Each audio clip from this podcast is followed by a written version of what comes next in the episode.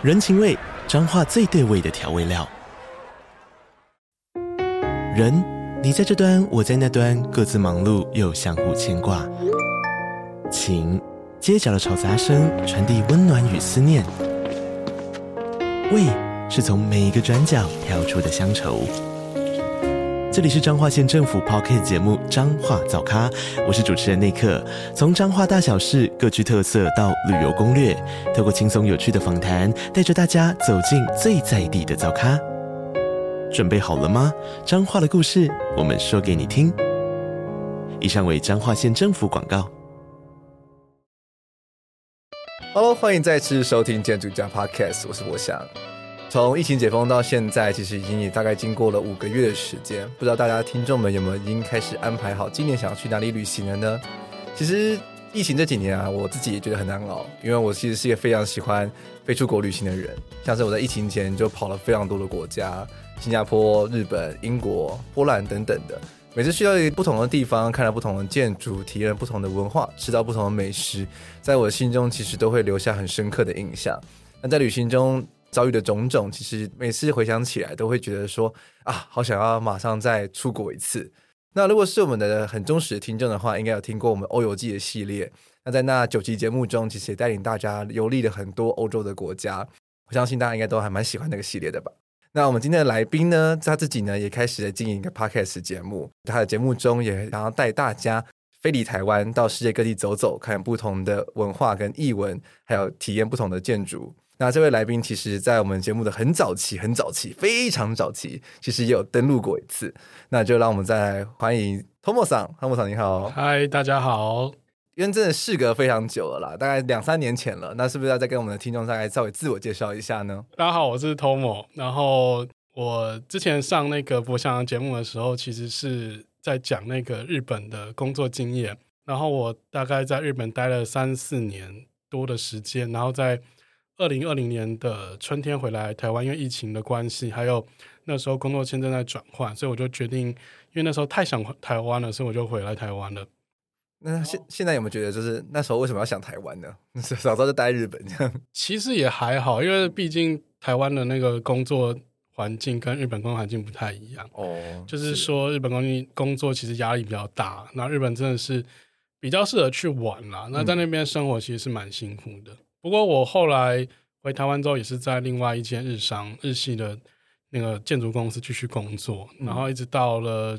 去年二零二二年的年底，然后决定要独立自己出来，然后开个人工作室这样。哇，其实也是很厉害耶！如果听众对于刚刚 Tomo 桑提到的，就是他在日本工作的一些经历有兴趣啊，或者他在他那集节目中也有分享了如何去日本求职相关的一些小撇步，他可以搜寻我们建筑家的第十五集。日本建筑职场绕一遭，feat. Tomo 桑这一集那里面都会有很详细的内容，大家可以回去收听一下。应该要往前拉很多页，要拉非常久，大概要拉个一分钟以上，非常早期了。但是我觉得那集非常的有趣，因为你其实分享了在日本的很多的面向，在工作职场上啊，读空气的内容啦，或者是说当时是怎么求职的啦，甚至像是你也有提到说你在。建筑工作之余的周末的一些安排，去哪去怎么样安排踏青，去哪边看一些不同的建筑物，那就带到说你现在其实自己也是因为真的太喜欢出国去各地旅游了，所以就决定要来开一个 podcast 节目。要不跟大家稍微介绍一下是什么节目呢？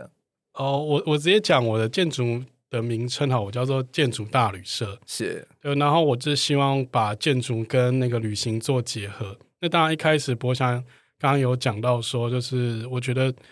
平常在日本生活久了，就是那些景点都看腻了之后，会想要去找一些别人没有去过的景点。然后加上，因为我本身是学建筑的，然后我也在建筑产业做了很久的工作，所以我会想说，那个去看一些比较特殊不一样的这种作品。后来就是开始，就是有人发现说，哎，你怎么都会去一些特殊的地方打卡啊、拍照啊？也大家也想很好奇那些地方是什么。然后后来我就把这些作品介绍给大家。那发现就是说，其实大部分的朋友们，他们并不是真的对那个建筑很好奇，他们只是也是觉得对一般的旅游 有点疲乏。对，然后还有就是很好拍，就是说去这些景点回来打卡拍照，别人就会很好奇，就是可以跟人家来说嘴，就是很骄傲跟人家讲说哦，这个地方从来没有人去过这样。所以我觉得我就在朋友间里面，就是变成一个那个私房景点的密探那种感觉。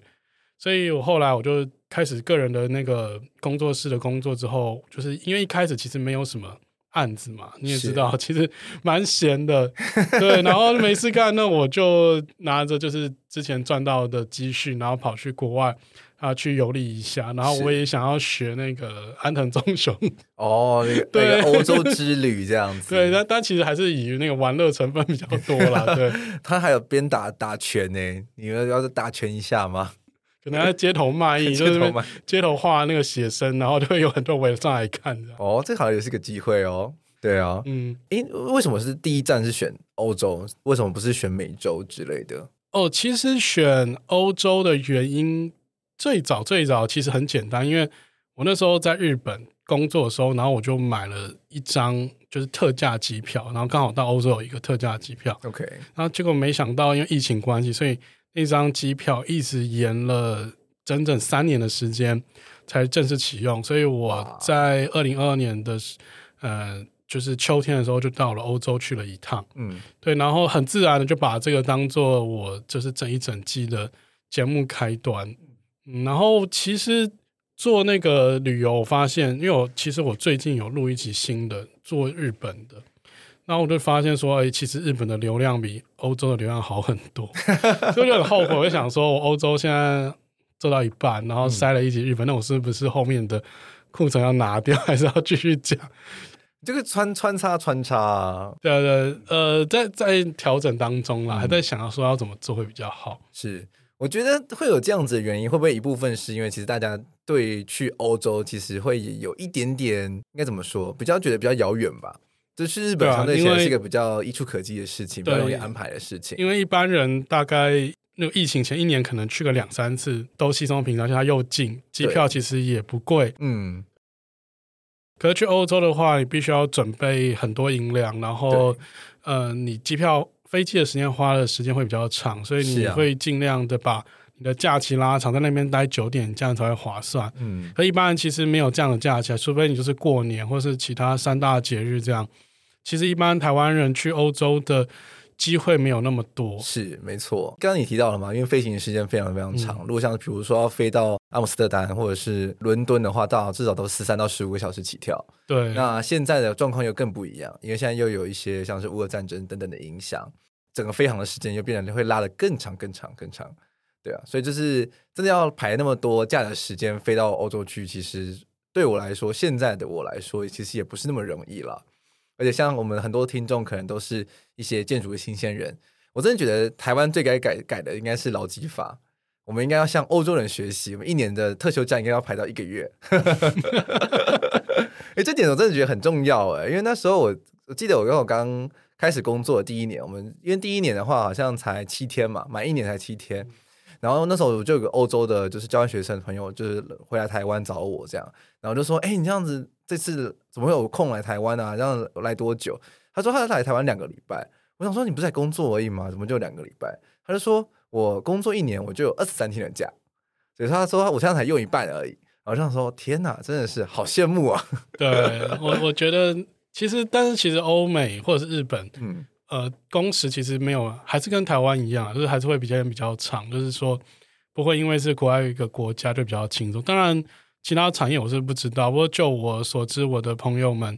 呃，在建筑领域的或者在设计领域的，他们在国外的公司其实。加班状况也是蛮常见的，嗯，所以相对起来，建筑是确确实是一个比较产业的部分啦。是的，是，就是靠着还是自己的热情啊、热血，嗯、然后去燃烧这样。对啊，但是摆脱这个辛苦的部分，但是我觉得，就是我们培养了建筑人的眼睛的时候，其实我觉得出国玩的时候。会看到蛮多跟别人不一样的地方，我觉得这也是就是 Tomo 桑的这个节目里面有趣的地方，嗯、因为就是可以去听听看看说，哎，就是身为一个建筑人，他们在旅行之中会如何去安排，然后跟看到哪一些就是特别不一样的的点，因为像我们自己在旅行的时候，我们就会可能会多排一些建筑景点嘛。就是一些可能大家比较不会那么常去的地方，那我们去到建筑物的景点的时候，我们其实就会去观察一些可能建筑材料的收边啊，或者是一些它的一些地条上怎么处理的啊，然后它立面材质摸起来怎么样啊，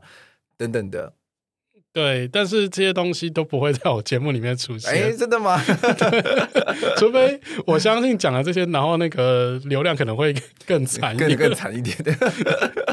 讲建筑旅游的东西，其实已经蛮少人会讲。但因为现在旅游节目真的很多，是、啊，就是而且不管是那个 Podcast 或是 YouTube，嗯，几乎解禁之后，所有的 YouTuber 全部都在国外。对啊，没错，你已经看到快要腻了，不知道。还有什么可以看？就全部都是国外的。就是视网膜，好像什么去年十月到十二月已经去了日本三次之类的，就是莫名其妙。对啊，然后那种拍美食节目的也全部都跑到国外去。对啊，对啊，然后卖房子、房地产的也到国外去卖房子。如何在欧什么日本、欧洲置产之类的？对对对，就好多。然后我就觉得说，呃，就搭这个顺风车，就是想说，还是可以介绍一些那种欧美或日本的景点这样子。对对，但是我想要用不同的角度出发，用我自己的那个人的观点，嗯，然后我希望就是大家在听我的节目的时候，不要那个那么的压力那么大，对，因为我自己其实呃，越来以前学生刚毕业的时候或者学生时代，其实出国的时候真的会做很多笔记，甚至会在现场那个 sketch 啊，描绘一些那种细节的东西，哦，然后拍很多细节的照片，对。可是现在虽然还是会做功课啊，因为你要把那个景点衔接在一起，或者是要那个参观，或是要拍照，可能都要另外预约，或是有一些特殊的方式才可以进去。是对，但除了这个以外，我觉得我现在旅行其实没有那么的累，就是我还是、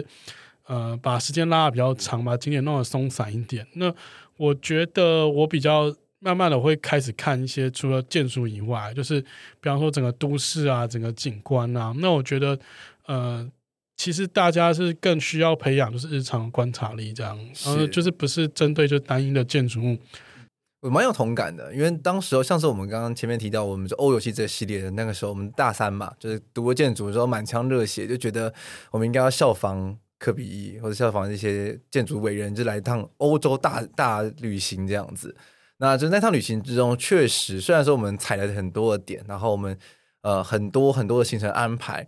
那我其实觉得最大的遗憾，其实是我们对于当地的一些风土民情或者是文化的体验，其实是相对起来比较少的。嗯，因为我们全部的主力都放在看建筑上面，我们就是一个点踩完一个点，然后就是哦这边是 Vitra，然后这边是什么东西，就是一狂看，然后就觉得说哇好精彩，好丰富。是啊，但是回想起来就觉得说，嗯，好像这样子的旅行上就少了一点点东西，比如说。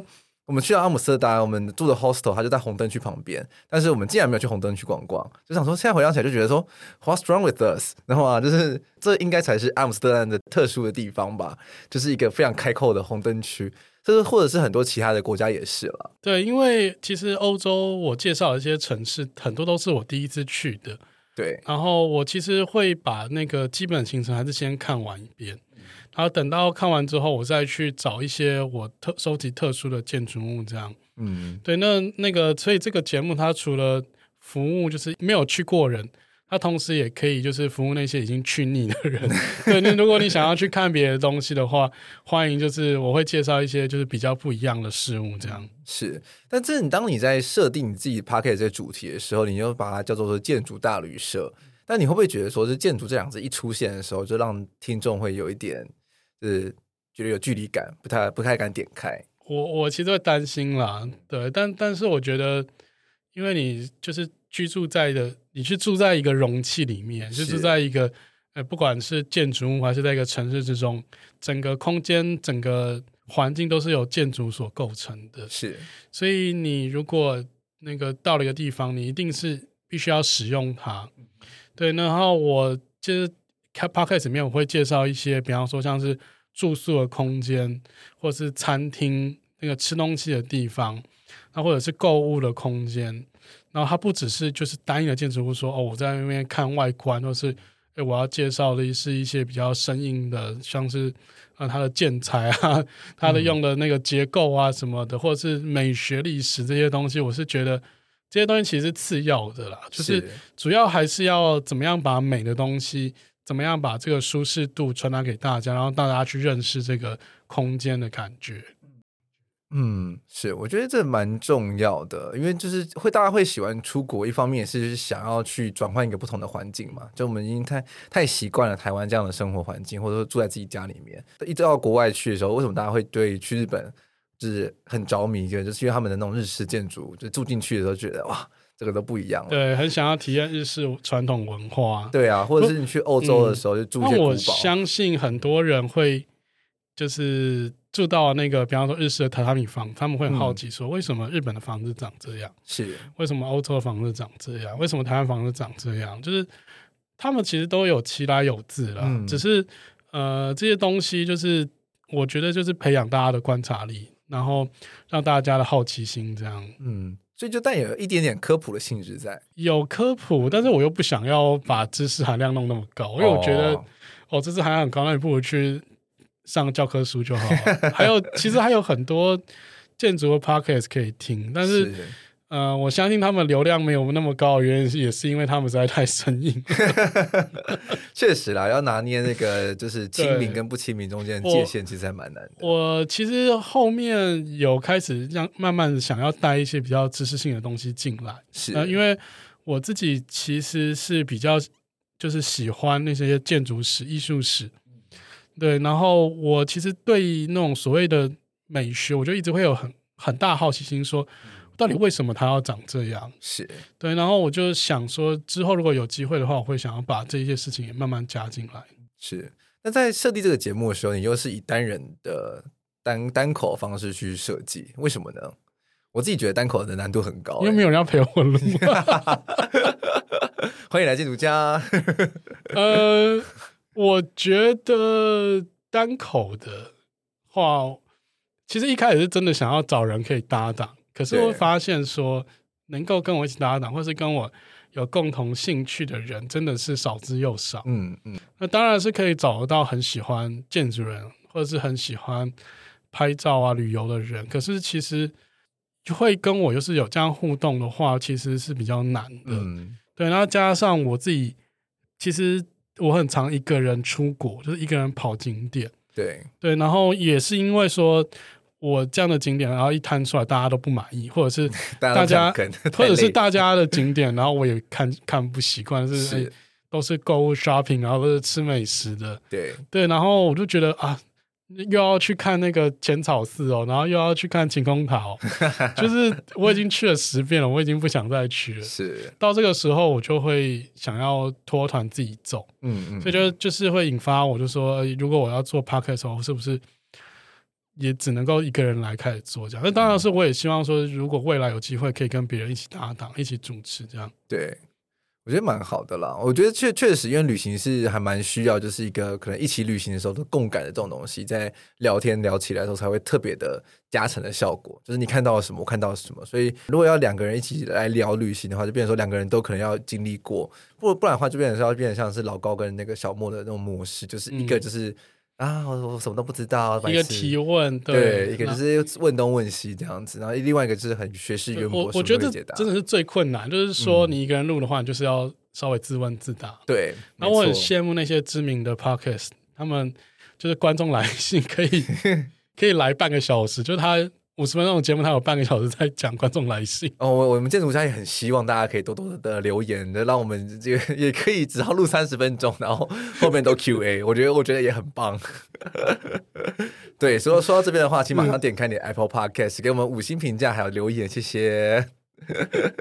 让我们的排名可以往上往前冲。嗯，好的。那其实我觉得我自己也是一个人喜欢个就是独自去旅行的人啦。就是我上次我刚刚提到的波兰啊，或是伦敦的旅行，其实有很多也都是自己安排，然后自己走，然后就找到一些特别的旅行计划。那我有点好奇，就是像 Tom，你自己在安排旅行的时候啊，你的玩乐跟看建筑的时间你会怎么拿？我其实刚刚讲，我现在玩乐的时间居多。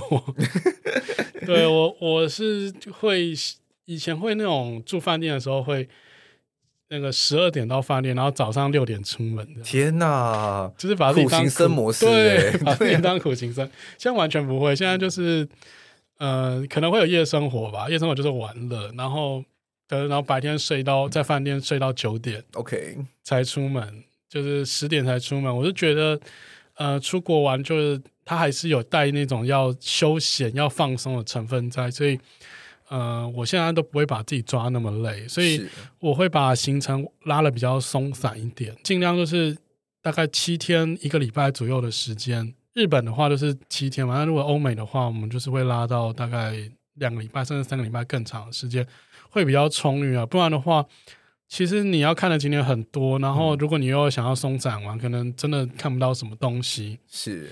嗯，而且我觉得，呃，我刚刚其实都有讲，就是想说要用赏用那种现场会那种用放大镜看每个角落。对，现在也不会了。哦，现在也就是。我觉得空间感就是空间的感受，那种整体的感觉远比那一些建筑物的细节来的重要。是对，因为比方说有些建筑物它做的是很流线型的，是很未来感的，然后你进去你就会觉得哦，好像是在一个太空舱里面，在一个太空船里面。嗯、是对，然后呃，他可能做的很未来感、很花的东西之后，他就没有钱做细部了。对，那你也。你就会觉得说，它就是一个阳春的跑车，嗯，就是一个最最什么没有家具的太空船。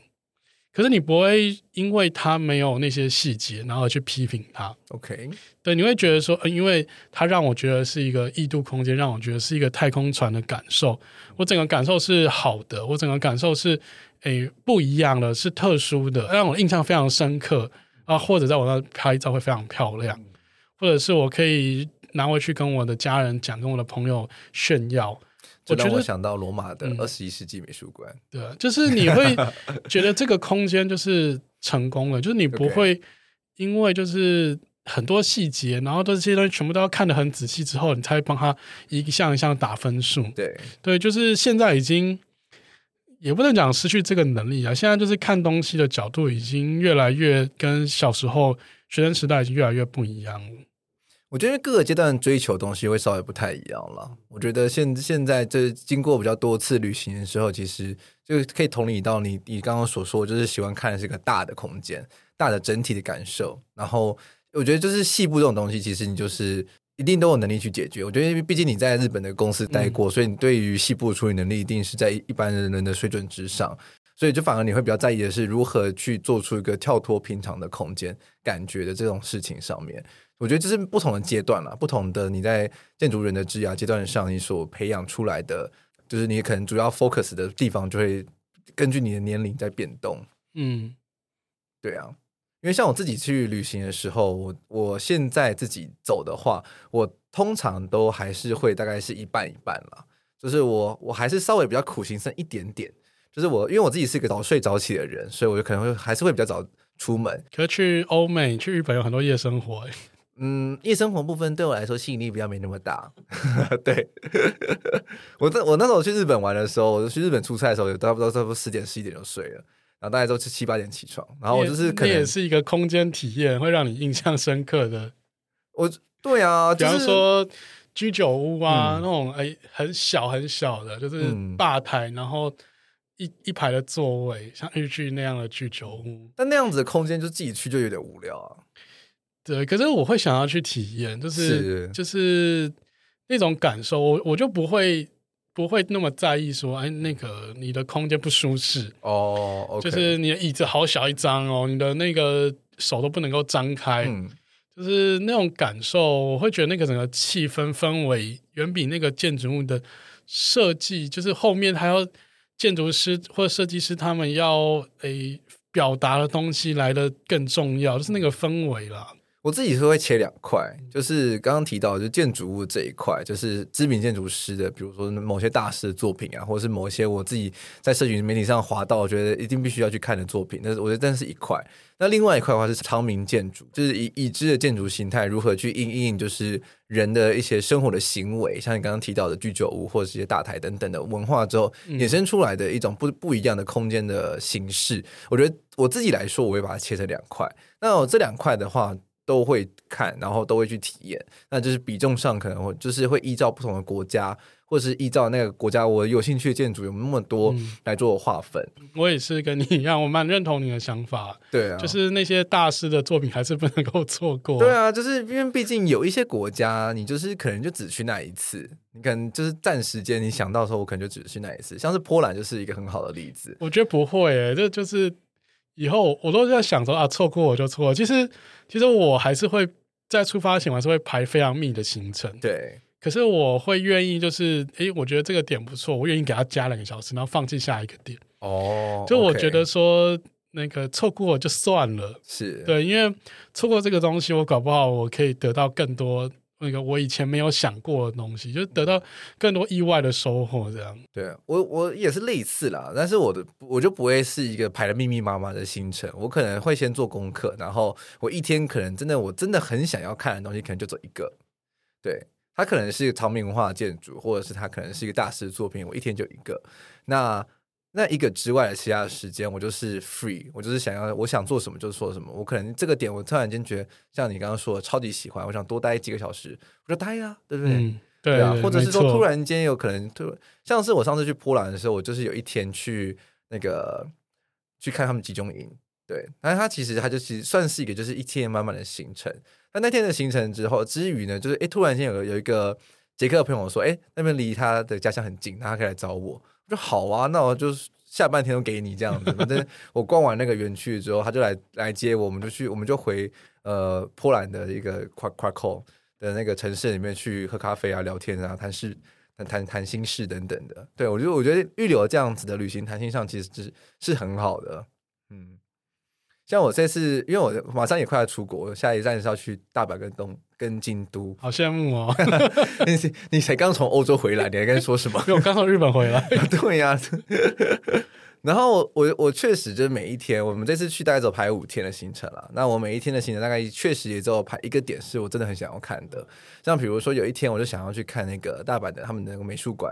然后有一天，中之岛美术馆，对，中之岛美术馆，对，那那一天可能就我现在目前排就那一个，然后其他的话可能就随便。然后唯一可能会比较认真的，可能就是晚餐，每天的晚餐都很重要。对，就稍微 Google 一下，然后稍微去预定一下。我们结束再来讨论大阪行程。那另外的话，像是京都的话，我可能就会想要去走一些可能大家比较不常去的地方，比如说像是西方寺，它是一个算是呃世界文化遗产的一个古古古寺这样子，或者是像是我想去呃那叫什么美山町，那就是他们也算是很已经日本留了很少很少的那种茅草屋的聚落。就会想要去一些不一样的地方啦，就是与其去像是什么大家都会去的清水寺啦，或者是什么那个金阁寺等等的，我就想要去一些啊个性比较反骨，就想去一些大家不会比较不常去的地方。对，不会啊，那些大家还是很常去。我知道啦，就相 就是相对次热门的啦，次热门 对对，不会是大家看这个京都这城市的时候第一个冒出来的景点。那其实像你自己的节目啊，其实你就有一开始已经谈到了很多欧洲的国家嘛，因为它就是围绕在你的欧洲之旅。那你的的其中一集是讲到意大利，那意大利这个国家，你要不要来跟我们谈谈你有什么特别独到的发现呢？其实也没有特别独到的发现，我就觉得我在意大利待了十几天吧，去了威尼斯、米兰、杜林、罗马、嗯、佛罗伦斯，基本上。中部以北就是都走马看花，走的差不多了。是，当然还有很多没看的，不敢讲说全部走完。嗯、然后我最喜欢的还是威尼斯。哦、威尼斯真的是个很迷人的城市，哎，它就是整个城市就是一个像是博物馆一样，嗯，就是说整个城市被冻结在某一个时间里面，然后它没有，因为它没有车子，没有其他路上的交通工具，全部都要靠走的。然后它的它所有东西都是靠船，比方说它有计程车，那应该讲计程的船，嗯，贡多拉那种，对，然后或者是快艇，然后或者是它有交通船，像他们的那个地下铁、捷运这样，或者他们有垃圾车、他们的警车、消防车，全部都是用船所组成的。然后还有就是，诶，那个你看一些景点，就是地图上好像很近，可是因为你走到一个诶河边，反正过不去了，你为了要过那条河。然后绕了很远的路，然后到一个只为了要过一座桥。对，对你甚至你想说，我是不是助跑一下可以跨过去？但是也没办法了。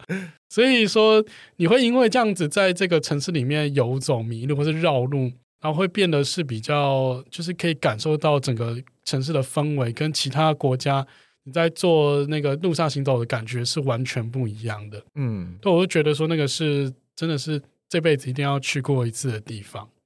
诶，谈到威尼斯，就想想想到二零二三年，今年有建筑双年展啊。题外话，是今年还是去？呃、今年，今年，去年是去年是艺术双年展，艺术双年展，今年是建筑双年展，对，没错。但我觉得威尼斯好贵啊，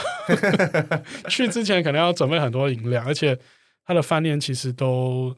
那个也不便宜。我觉得到威尼斯的话，可能要去住那种 Airbnb 啦，但是语言沟通上又是另外一个问题。那、嗯、我我还是习惯住饭店，我想要。有自己的空间，有人帮你服务。没有 Airbnb 的话，你还是可以去租到那种，就是完全就是一个房间给你这样子啊。哦，我没有试过，然后下次来体验看看。像，像我们上次去威尼斯的时候，我们就是去 Airbnb 上找了一间，它就是一楼的一个小房间，然后它就是。呃，一房，然后有沙发床，然后它又有小厨房这样子，所以就还蛮好的。我们那时候就是路上看到一些有趣的食材啊，或者是我们会去逛超市，然后就是买新鲜的食材买回来煮，这样相对起来会比你在威尼斯的路上吃便宜很多了。对，威尼斯不管是住宿还是吃东西都很贵，很惊人。对，但而且威尼斯其实它在地的东西已经不多了，嗯、就是说。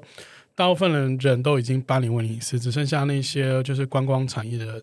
那些行业还在，所以很多都是外地人来这边经营的。对啊，没错。但是必必须老实说，就威尼斯就是水上城市这一点还是非常的迷人，就是因为我们已经很习惯生活在一个就是路上的国家了啦。就是我们反正车子在路上跑啊，然后就我们就到到处去哪边跨个天桥、走个斑马线都很容易。但在一个被水围围绕的城市的纹理下，一切都变得不是那么的轻松平常。就是像你刚刚提到说，在坐的那个水上巴士去 A 点到 B 点，哇，那可能就是很久诶，就是可能就跟你在坐坐公车感觉不太一样。那我自己觉得威尼斯这个城市特别迷人的地方是他们的一个聚落的文化，他们是那种就是因为他们可能是很多很多小岛的感觉吧，所以他们就有可能就是在。你就是在很小很小的巷子里面穿梭的时候，突然间穿进去一个地方，就哎，豁然开朗，中间有大广场这样子。主要是因为他们没有那个汽车，所以他们都没有大马路。对，他们也没有马车，所以所以它的路都很小条，都是以人的尺度为主的。所以你很多那种知名餐厅或者知名景点，它不会是在大陆上面。对，它可能会在巷弄里，就是你要找。你看地图可能也会找很久，哎，稍微有点对，这是它，这是它最吸引我的地方，是对吧？不过，呃，因为这是一整个城市，如果是单一建筑来讲的话，我自己是最喜欢那个米兰的 Prada 基金会，是会不会会不会太表面 太肤浅？不会啊，我觉得那个案子其实也还蛮蛮有趣的。简单来说的话，它是一个旧酒厂的案子，对，然后他们就交给 OMA 来做改造。然后 OMA 就是在那个旧的整个厂区里面去，算是植入了三个不同新的机能。嗯，对，就是有一些美术馆机能啊，然后一个电影院，然后另外一个忘了。哦，那基本上都是美术馆了。对啊，对，对，然后主要还有餐厅啊，然后那个展演空间是，对，表演空间什么的。但我觉得它就是有点颠覆，就是我们对旧建物再利用的认知，就是他做的事情是很大胆的。我觉得。可能在台湾就是不太会允许，比方说你把整个建筑物涂成不同的颜色，涂成全部是黑色的，或者直接用金箔把建筑物外观给贴起来。对对，或者是你在那个建筑里面，然后插了一个完全不相干的那个钢构的建筑物。是对，就是台湾可能会因为那个。文字审议啊，或是因为都审的关系，就过不了，就过不了。对，然后他因为这么做之后，看起来很多很像电影的科幻场景，很多很像什么零零七骇客任务的场景，就觉得说空间是很不真实的，就是很迷幻这样。我觉得非常的 conceptual 了，就是很概念性，概念概念很强，就是很像是学生作品时候会做的事情。我们只是拿一个旧，就是既有的园区里面去放了三个。有点像针灸法一样，我们说我们三置入三个新的量体，然后它的量体都是一个很 solid 的的一个形态，这样子，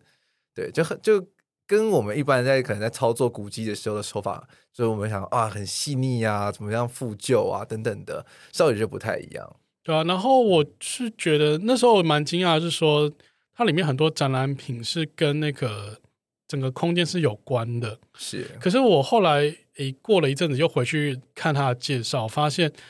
他的展览并不是常设展，他的展览其实是会变动的。对，所以让我很意外。我一直以为某一些作品它是一直放在那里面，其实不是。就是说，到底是这个建筑物为了艺术生成、艺术品生成，还是以艺术品为了建筑物生成？其实这是让我一直很好奇的问题。就是比方说。它里面有一个游泳池，就是废弃的游泳池。它是一个浴场，就是公共浴室。因为那个浴场它水抽干了，所以它有一个很阶梯很高的落差。那它就是有艺术家会在上面，然后拉了一个绳子，上面放了一个走钢索的人.一个雕像。然后你可以在很多个视角，从高的视角一直到，比方说跳水的看台的视角，或者在池底，在池的最下面的视角来看这个作品。人家就会觉得说，这个空间跟这个作品好 match 哦，好搭配哦。可是到了下一档档期，这个作品就撤掉了。嗯，那我就觉得很意外，或者是他在他的停车场里面那个摆了几部就是出车祸的车子哦，OK，对，然后那些出车祸你以为是真的出车祸，但是其实不是，他就是你现场看，他其实是用雕像做的，他的那些受伤的尸体啊，或是那些那个破碎的物品，全部都是。用那个 FRP 做出来的，OK，对，就觉得哎，好厉害，到底是怎么办到的？是，我觉得他们提供了一个很 original 的场域啦，就是很纯粹的场域，然后去让艺术家可以发挥，根据他们到了那个场域的时候感受到的东西，然后去去做。那一方面也是因为它是一个旧的酒厂嘛，所以它的整个空间尺度相对来说都比较的挑高一点点，所以就是在他们在展品上也都会就是尺寸上可以有比较大的弹性的应用的空间。嗯，没错，嗯，而且我记得它的其中一栋是专门是 for 美术馆功能，他们就有提到说他们有很多不同的空间的外观啦，就每一层都不太一样。对，那就是他们在每一层里面可以去置入的艺术品，就会因因为这样子，然后就会去做一个不一样的调整。那他们有可能就是因为你的艺术品东西比较强烈，那它可能就是在可能就会占据一整层去做一个呈现。那有一些的话，可能就会让两个两个艺术家的作品去做对话，或者两个艺术家作品去做对抗。那我觉得这这是在他们的美术馆空间里面是很有趣的地方。我觉得这个建筑物它非常的抢戏，对对，然后非常的强，也非常的吸睛。嗯、可是他的作品，他的展览品也非常的。厉害是不会有那种建筑物跟展览品打架的感觉哦，就是让你觉得他的东西是相辅相成。所以你到了意大利，到了米兰是绝对不能错过，嗯、因为米兰就是所谓的设计时尚之都嘛，真的。对，然后这个地方就是我觉得就是走在时尚最尖端，就是走在最前面的东西。对，如果你要看第一线的那种比较前卫的设计，比较当代的。那种艺术品的话，而不是那种传统的东西的话，你一定不能错过这个地方。好，如果大家大家今年有些旅行想要去意大利的话，就可以把米兰这个点的画三圈啊，嗯、着重起来。而且它里面有餐厅，所以你在里面待一整天也 OK。它它它还有电影院，然后它还有还有书店，就是在里面基本上个人好像是个小小的独立的城镇一样。对 那那离开了意大利之后，就是你。瑞士这个地方的话，是你的另外一趟的行程吗？还是说它其实是其实是连在一起？因为我去欧洲去了快一个月，就是耍废放空快快一个月，很棒啊，超羡慕的。那欧洲的话，呃，应该瑞士的话，我还是喜欢那个萨纳，对，就是妹岛和圣克西的利威在那个洛桑联邦理工大学，嗯，做了那个劳力士学学习中心，是没错。对，然后我要补充一点，就是。那个刚刚讲的 Prada 基金会的走路大概五分钟的地方，就是 Sana 设计的另外一个建筑物哦，真的哦，就是去年才成功那个伯克利大学的新校区。哦，OK，对，然后伯克利大学有两个普利兹克建筑奖，对，一个是 La Cotton 设计的行政大楼，OK，对，然后另外他找 Sana 设计的那个呃新校区是好几栋建筑物凑在一起，所以。呃呃，我觉得它是那种那个洛桑理工学院的那个放大版，因为洛桑它就只是一个建筑物，它只是其中一个学生活动中心。然后在那个米兰，它是做的是一整个校区，就包含、哦、呃各种戏馆啊、体育馆啊，甚至是饭店、酒店的部分都有。哦，对，可以去看因为沙拉的作品基本上就是轻柔嘛，然后透明嘛、穿透性嘛，两个地方都是非常的，就是有具有穿透感、具有动感的感觉。然后六三联邦是他们比较早期在做实验性的一个案子，就是他花了很多力气，然后用那个两片混凝土，然后中间夹就是玻璃，所做成了一层楼空间，对，看起来像一个可丽饼。对，然后一个飘在地板上的一张地毯那种感觉。对，然后那个地毯可能是有一些皱褶，还有一些浮在半空中，嗯、有一些升到地平上。然后那整个空间其实也是你前所未见的，就是说不是你在日常生活可以经历到的空间感受。所以你到现场，其实你会觉得那种印象非常深，就很重击你的那些。对平常就是空间的思维这样是，就是他可能呃为了要用那些活动中心环境，他可能就变得是说他不是放一般的椅子，他可能放的是蓝骨头哦，对，所以你必须要用躺的，对，用坐的，但是你用走的话，其实你会觉得有点累，因为有时候他在爬都市中爬山这样，对，那整个空间是非常的不一样，非常明，不能说。是很好的，因为它其实都是实验性的。就也许这些空间其实并不实用。比方，比方说我去现场，我看到他们在摆一些那个科展的作品，就是他们可能有些论文发表，他放一些展板海报，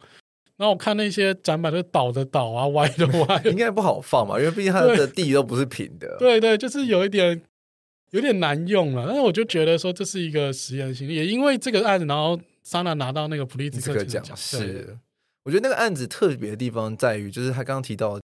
有有一些漂浮，有一些呃连接在地面上，然后它塑造出来就是这栋建筑物跟那个地表的中间的那个算是通透性也很有趣。然后他们大家学生在那一个建筑物里面的话，就是可以恣意游走嘛，然后随处就是想躺想坐都可以。我觉得这个部分的话，可能在国外比较适合了，因为国外他们真的是不管在什么地方，他们都可以坐下来跟躺下来。我们如果是在台湾的校区里面的话，就比较不常看到这样子的景。其实我觉得不会，我觉得 因为没有这些东西出现，对，所以就限缩了我们对空间的想象，限缩了我们对活动的那些要求。哦、就是说，其实如果有这样的建筑物空间的话，其实我们有更多的机会，可以有更多的发展空间，不是吗？但是我们在台湾在室内比较少用地毯呢、啊。也是，那那那他可以用、啊，我们就会我们就会贴，我们是水泥或者是贴瓷砖，对啊，或者是那个 Epoxy。你你想象看，如果那个劳力士学习中心，它地板上是 Epoxy，或者是它是瓷砖的话，就不会有人想要躺下来了。我觉得不会啦，因为像现在很多公园里面的儿童儿游，全部都是那个那他们会铺假草啊，对啊。我觉得也没关系啊，我觉得没关系，假草我还蛮喜欢。整个世界都假草，假草皮。